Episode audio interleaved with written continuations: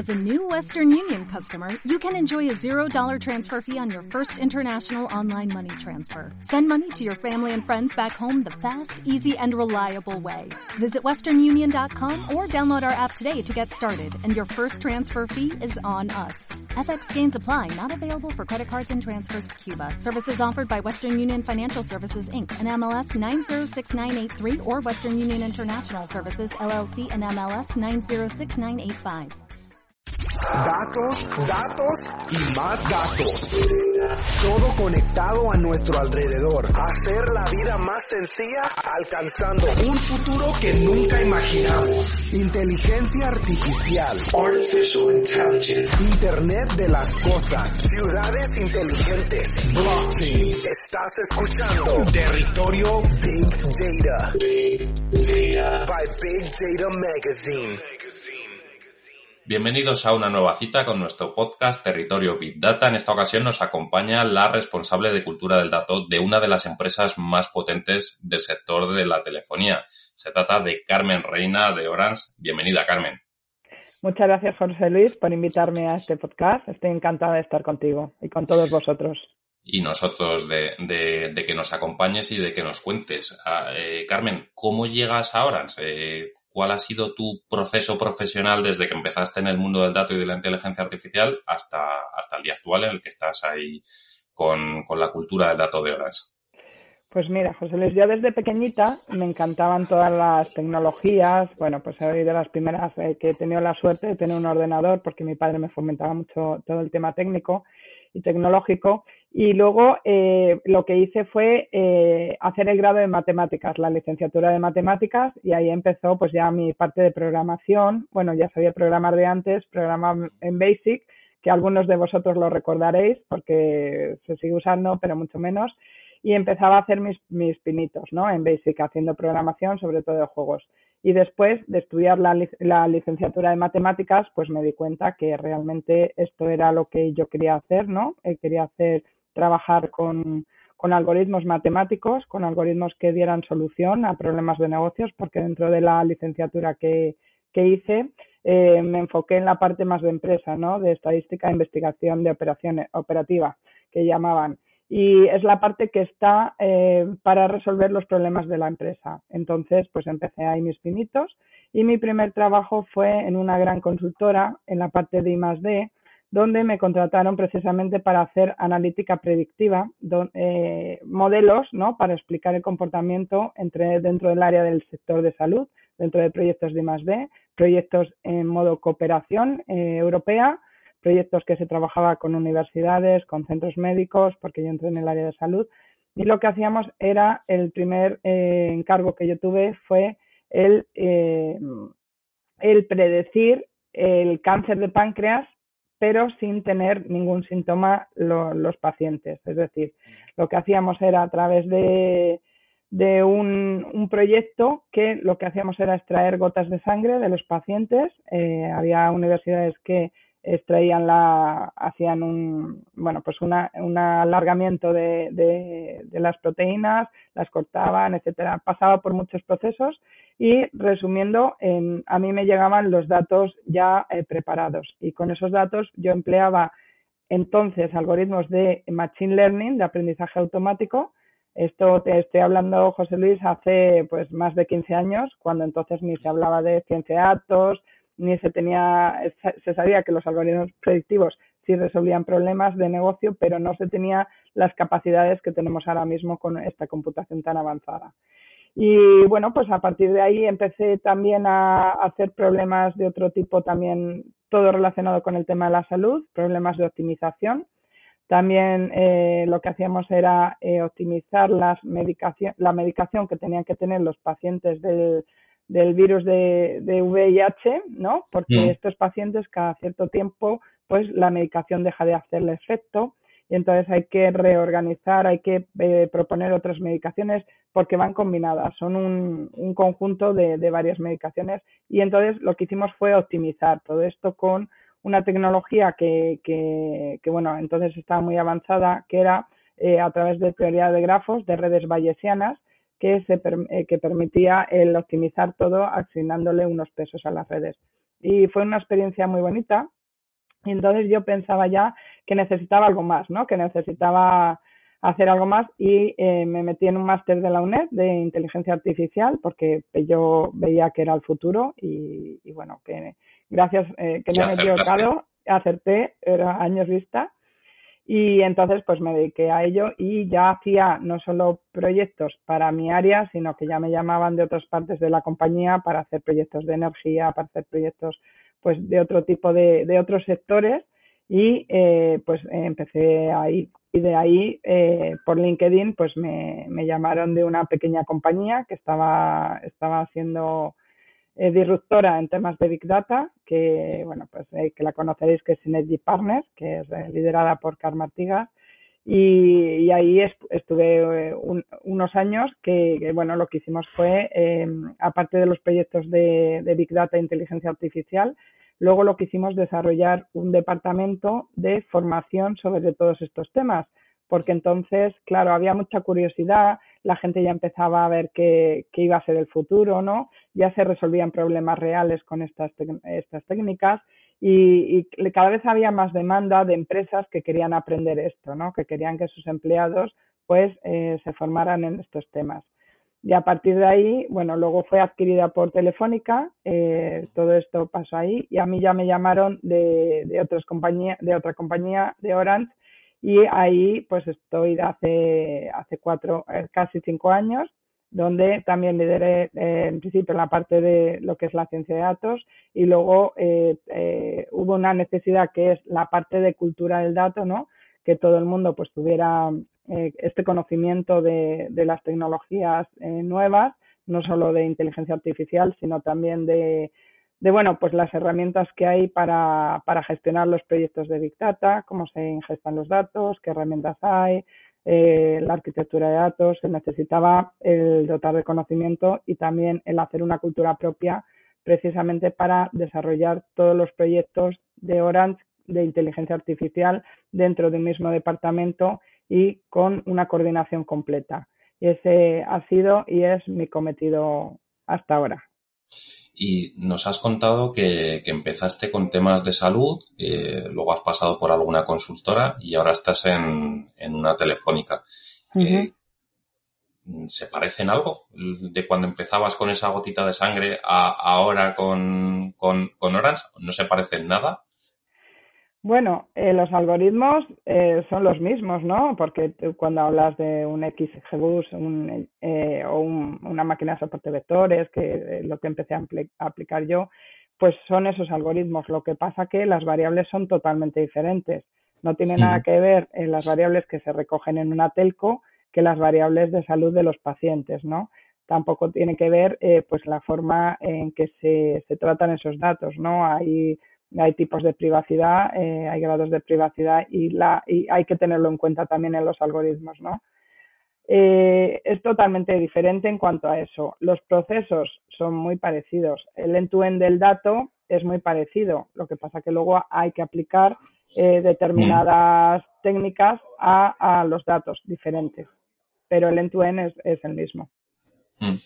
Y en todos estos años, ¿cómo ha evolucionado la concienciación de las empresas en la necesidad de, hacer un uso eficiente de, los datos? Porque hace 15 años eh, los datos estorbaban y era a la papelera, borrar y ahora no, ahora casi eh, se conserva casi todo por si acaso sirve para algo en un futuro.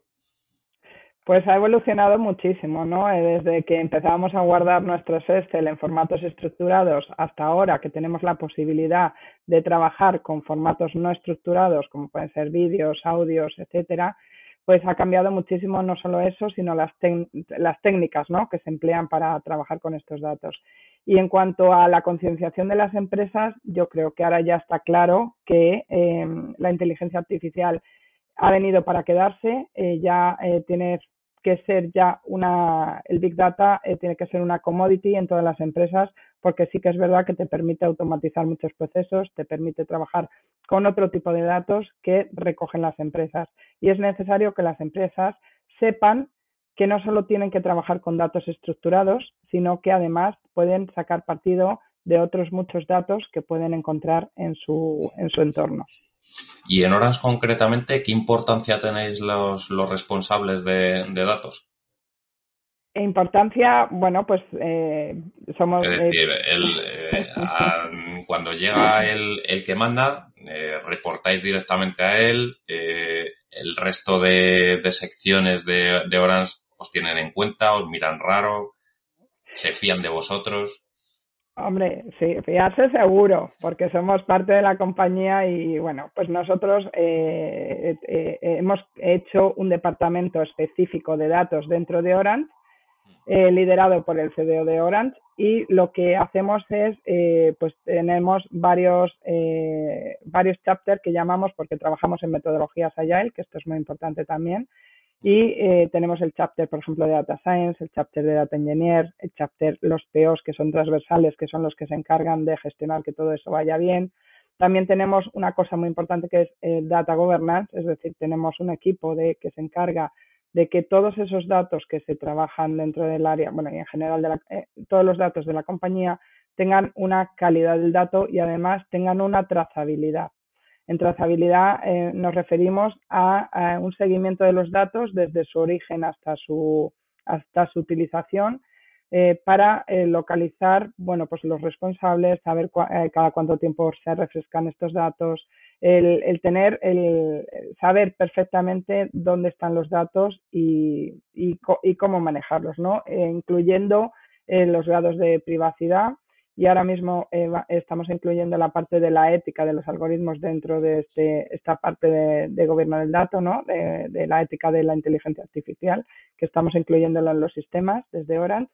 Y, bueno, lo que, lo que tenemos que ver es, es que somos un departamento que, que somos, nos llamamos los data freaks en, en este departamento porque es gente que son muy, muy buenas personas, como siempre decimos, hemos hecho una cultura eh, que nos une mucho, que trabajamos juntos muy bien, que compartimos todo, es una cultura transparente donde todo está eh, publicado y, además que nos divertimos, ¿no? Y esto hace que, la productividad eh, de este departamento aumente un montón. Los casos de uso que llevamos en este departamento son casos de uso de negocio, de necesidades que tienen otras áreas de la compañía, eh, más de negocio, marketing, ventas, etcétera, donde a través de técnicas de Big Data e inteligencia artificial resolvemos estos problemas que antes se resolvían eh, de una manera, mm, se resolvían también de una manera eh, pues menos rápida porque ahora utilizamos computadores muy rápidos. También trabajamos en la nube, tenemos un sistema bueno híbrido on-premise y en la nube con lo cual eh, podemos eh, gestionarlo de una manera eh, muy rápida y, con, y muy eficiente, ¿no? Mm. Y en lo que es tu parte de, cultura del dato, cuando llegaste ya la vía, la tuviste que implantar, te está costando mucho convencer no a esos data freaks de los que hablas, sino al resto de departamentos de, la importancia de, cuidar el dato y de que el dato sea de calidad. Eh, bueno, en, el, en Orange ha habido, hace cinco años se estableció la parte de cultura, ¿no? En general, y nosotros desde el área de, datos establecimos la cultura del dato. Sí que es verdad que es importantísimo el saber que estos datos eh, tienen que ser de calidad, porque si no, trabajar con datos de calidad es como no hacer nada. Es como si hicieras una receta de cocina donde los ingredientes básicos no fueran buenos, el plato no te va a salir nunca bueno, ¿no? Entonces, esto sí que lo hemos transmitido y de hecho la parte de incrementar el gobierno del dato dentro de, este departamento sí que te permite el, precisamente eh, conocer la importancia, ¿no? Y aparte estamos haciendo un data warehouse que recoge todos los datos de, la casa y estamos eh, implementando ahí dentro, donde es la semilla de todo, la, la, calidad del dato. Eh, tenemos mucho cuidado con eso, sí. Y a la hora de encontrar profesionales para incorporar a esos data freaks de Orange, eh, ¿os cuesta mucho? Eh, porque los problemas a los que se enfrentan tus compañeros de otras empresas finales no es que les cueste, sino eh, lo que cuesta más es retener al el talento, pues porque hay mucha movilidad y, se pagan exageraciones en ocasiones. y ¿Cómo, cómo lo lleváis en Orange? Pues eh, totalmente de acuerdo contigo. El hecho de incorporar nuevos perfiles, eh, que fíjate, desde un departamento de 16 personas hemos eh, subido a un departamento de 130 personas. Imagínate si hemos incorporado perfiles, eh, muchos internos, pero muchos externos también, muy difíciles de encontrar. Eh, son unos perfiles que hasta ahora no había formaciones, ahora ya empiezan a hacer formaciones en universidades también hay centros, eh, escuelas de negocio, donde también se hacen formaciones muy diferenciales. Y, los hemos reclutado a través de, bueno, pues antes del COVID nos llevamos a eventos y lo pasamos pipa y, bueno, hacíamos eh, ponencias, conocíamos gente y se, venían, eh, se veían atraídos por la cultura, ¿no? Por eso te digo que es muy importante. En cuanto a retención de los perfiles, sí que hemos trabajado mucho en ellos, seguimos trabajando. Son perfiles que son muy inquietos, son perfiles que además tienen mucho valor en el mercado. Hay mucha competitividad para obtener todos estos perfiles. Y claro, les tienes que dar, tienes que ofrecer mmm, algo diferencial. Por eso nosotros nos planteamos esta cultura de los data freaks eh, para que se sintieran bien, que estuvieran pues eh, eh, como en casa, ¿no? Que, que tuvieran una, una, como una familia, una familia, y, y lo hemos conseguido, ¿eh? Lo que pasa que de, eh, debido al COVID y con el teletrabajo, sí que hemos visto que muchos perfiles eh, han dejado la compañía porque, eh, bueno, les han ofrecido eh, puestos de Estados Unidos, teletrabajando, que les ofrece más dinero y tiene más flexibilidad, ¿no? Esto es una cosa que estamos ahora mismo manejando. Estamos viendo también otras nuevas maneras de retener a estos perfiles porque para nosotros son muy, muy valiosos eh, eh, y eh, es muy costoso también perderlos en cuanto a conocimiento de todo lo que hemos hecho dentro de Orange. Eh, todo ese conocimiento, eh, todo lo que hemos emprendido, ¿no? Porque hemos hecho dentro de Orange, eh, dentro del área de datos, framework específicos, framework hechos por estos profesionales con herramientas open source, eh, framework que se conectan entre sí. O sea, es un trabajo como de, de como si, como si te dijera de, de bolillos, ¿no? El, el, combinar todas estas piezas de una manera eh, súper elegante, de una manera que encajen todas y que todo tenga fluidez, ¿no? Entonces, todo este conocimiento de todo esto eh, es una pena que, que haya perfiles que, que, no los hayamos podido retener. ¿Y cómo es un día de Carmen Reina como profesional de Orange? Pues una locura. porque, bueno, tengo muchas cosas, aparte de la cultura del dato y de, eh, de, hacer la estrategia formativa de todo el equipo. Y ahora eh, voy a empezar con parte de, de otros equipos. Pues, eh, aparte de eso, eh, estoy implicada en proyectos de I+D también dentro del área, que hemos ganado un proyecto ahora el año pasado para infraestructura de datos también, que estamos llevando a cabo. También estoy haciendo, eh, bueno, eh, eh, formaciones diferenciales. También eh, tenemos, eh, yo me encargo también de la parte formativa en cuanto a que todos los viernes hacemos una charla para todos los data freaks, bueno, y en general toda la compañía, de difusión del conocimiento. Y, y, bueno, tenemos otros proyectos también. Ahora estoy implicada en la ética de la inteligencia artificial también, que como te he dicho, que, que queremos implicar, en, implementar en Orange y estamos ya empezando. Y, y, bueno, y tengo relación con el grupo también en cuanto a el grupo Orange en cuanto a, a estos temas que te he comentado. O sea que eso no parar. Mm.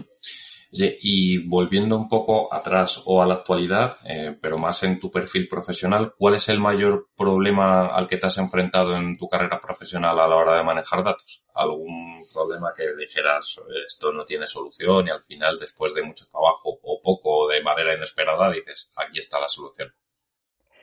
Bueno, pues eh, por ejemplo un proyecto que el que te comentaba de lo del cáncer de páncreas, ¿no? La dificultad de extraer esos datos de reales de, gotas de sangre, ¿no? Eso es un problema grande porque tienes que utilizar distintas herramientas y bueno, eh, por ejemplo ese problema o, o quizá eh, identificar, ¿no? Qué datos te pueden servir para el caso de uso, porque realmente tú cuando estás en un proyecto de este tipo, pues piensas en tus datos de uso que ya tienes en la compañía, pero no piensas que, y ese es uno de los valores de los científicos de datos, qué más datos puedes aportar, cómo puedes enriquecer tus datos para obtener mejores conclusiones. Y ese es un problema que, que se plantea continuamente. Continuamente tienes que plantearte qué eh, datos puedes incorporar y cómo los vas a extraer, de dónde los sacas, eh, cómo los puedo eh, unir con los que yo ya tengo y ese es un problema que se da siempre. ¿Y qué requisitos crees que debe tener el CDO perfecto? Bueno, pues eh, yo creo que tiene que ser una persona cercana, eh, un líder, tiene que ser un líder, tiene que dejar trabajar también eh, al equipo, porque claro, todo esto conlleva un, una combinación de perfiles, que cada uno es diferente, y tienen que trabajar conjuntamente, con lo cual, si tú quieres unos buenos resultados, tú tienes que ser un líder que también que confíes en tu equipo, que no impongas cosas, que además que tengas una visión, yo creo que uno de los rasgos eh, fundamental que tiene que tener un CDO es tener la visión, ¿no? De hasta dónde quiero llegar con mis datos, eh, cómo tengo que estructurar eh, todas las herramientas y todas las personas que trabajen con estas herramientas, ¿no?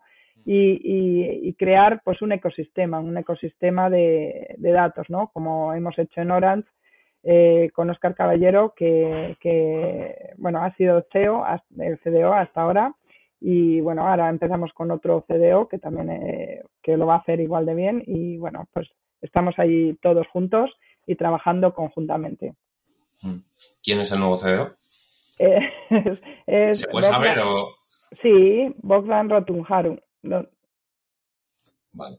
Nada, que habrá mucha gente pendiente de, de, quién sustituye a Oscar. Eh, una de las responsabilidades del CDO es gobernar el dato. Y, hay una pregunta que yo hago siempre, que no, es mía, eh, eh, se lo escuché a, Daniel Martínez Batanero por primera vez, y es que si crees que ese gobierno del dato eh, debe ser una dictadura o una democracia. Bueno, yo creo que tiene que ser entre medias. ¿Por qué? Porque tiene que tener sus normativas, por supuesto, porque si no, si cada uno hace lo que quiere, no es gobierno del dato. Es decir, tiene que ser y democrático tampoco. Tú lo que sí que puedes hacer es eh, tener un equipo que, eh, que piense lo que se debe hacer, ¿no? En ese sentido puede ser democrático. Pero una vez que esté hecho ya tiene que ser una dictadura. Es decir, que todo el mundo siga las mismas normas, que todo el mundo lo codifique igual, todo igual. Hmm. Y ya para terminar, ¿cuáles son los proyectos a medio largo plazo de Orange para, para aprovechar los datos que generáis? Pues estamos implicados en muchos casos de uso, como te he dicho. Eh, y luego lo que, eh, lo que vamos a hacer es pues mantener estos casos de uso, ver cómo podemos ayudar también con, con casos de uso que se propongan, eh, si se proponen alguno más. Y luego, sobre todo, queremos hacer un, un, un, núcleo de innovación donde podamos también jugar un poco, o por lo menos el ayudar con temas sociales, ¿no? El, con nuestro conocimiento el poder eh, llevar a, la práctica proyectos eh, sociales. Y en eso estamos ahora, estamos creando un centro de innovación dentro del Departamento de Datos donde, eh, donde nuestros profesionales, nuestros compañeros, puedan un poco el, explorar otros datos y puedan jugar con las tecnologías que ya han aprendido para un bien social, un bien para ayudar, ¿no? Y en eso estamos. Pues muchas gracias, Carmen. La verdad que ha sido un placer escucharte. Muchísimas gracias a ti, José Luis. Un placer estar aquí contigo y con todos. Y aprovecho a invitarte a que de vez en cuando, cuando te apetezca, vengas a nuestros eventos, que ya has estado en alguno, ya estuviste el año pasado en el IAN Femenino, seguro que este año repetirás en alguno y que cuando quieras, pues que Big Data Magazine está abierto para que escribas y nos, nos ilustres con todo lo que sabes. Pues muchísimas gracias, José Luis. Estaría encantada de ir a donde me llames. pues nada, y a vosotros también muchas gracias por escucharnos y leernos y seguirnos cada día en vitatamagazine.es. Datos, datos y más datos. Todo conectado a nuestro alrededor. Hacer la vida más sencilla alcanzando un futuro que nunca imaginamos. Inteligencia artificial. Artificial Intelligence. Internet de las cosas. Ciudades inteligentes. Blockchain. Estás escuchando Territorio Big Data. Big Data. By Big Data Magazine.